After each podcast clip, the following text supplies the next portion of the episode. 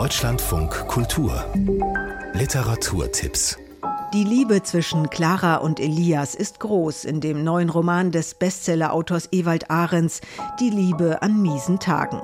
Für die beiden nicht mehr ganz jungen Verliebten steht viel auf dem Spiel.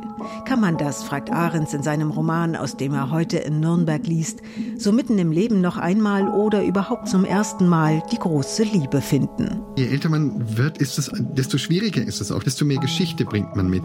Und da wird es dann schwierig, wenn zwei Menschen aufeinander prallen, die sagen, ja, wir wollen einander. Und dann ist die Frage, ja, aber können wir uns auch mit unserer Geschichte lieben? Ewald Ahrens, Die Liebe an miesen Tagen. Heute liest der Autor um 20 Uhr in der evangelischen Gemeinde St. Johannes Baptista in Nürnberg-Eibach, Ende März in Würzburg. Marius Müller-Westernhagen gehört zu den Superstars der deutschen Rock- und Popgeschichte.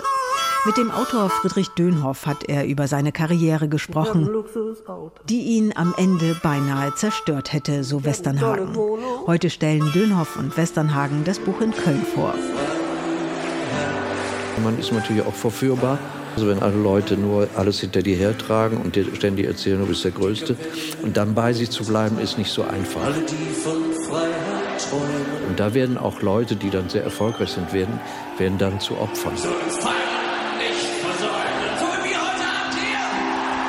Marius Müller-Westernhagen und Friedrich Dönhoff stellen heute auf der Lit Cologne das Buch Marius Müller-Westernhagen ein Porträt vor. Die Veranstaltung um 20 Uhr in der Außenstelle der Kölner Oper im Rheinpark wird von Bettina Böttinger moderiert.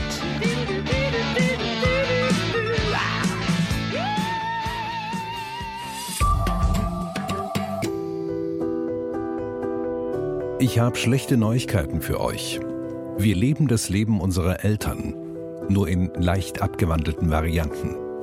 Und Parallelen lauern überall. Der 17-jährige Berliner Jugendliche Ralf, Hauptfigur in Manuel Niedermeyers Roman Da ist einer, der lebt, versucht sich von seiner exzentrischen Mutter zu lösen. Dabei hilft ihm das Forschen über einen Mann, der vor 100 Jahren lebte und dem er sich doch so nahe fühlt, dem Schriftsteller und Boxer, dem Neffen von Oscar Wilde, Arthur Cravon. Manuel Niedermeyer liest morgen in München. Mein Bruder nahm unter Kopfschütteln zur Kenntnis, was da gerade Sonderliches geschah. Seit ich Cravons Karte auf dem Flohmarkt gefunden hatte, oder besser, sie mich, las ich sie Nacht für Nacht bei Schein einer Taschenlampe unter meiner Decke.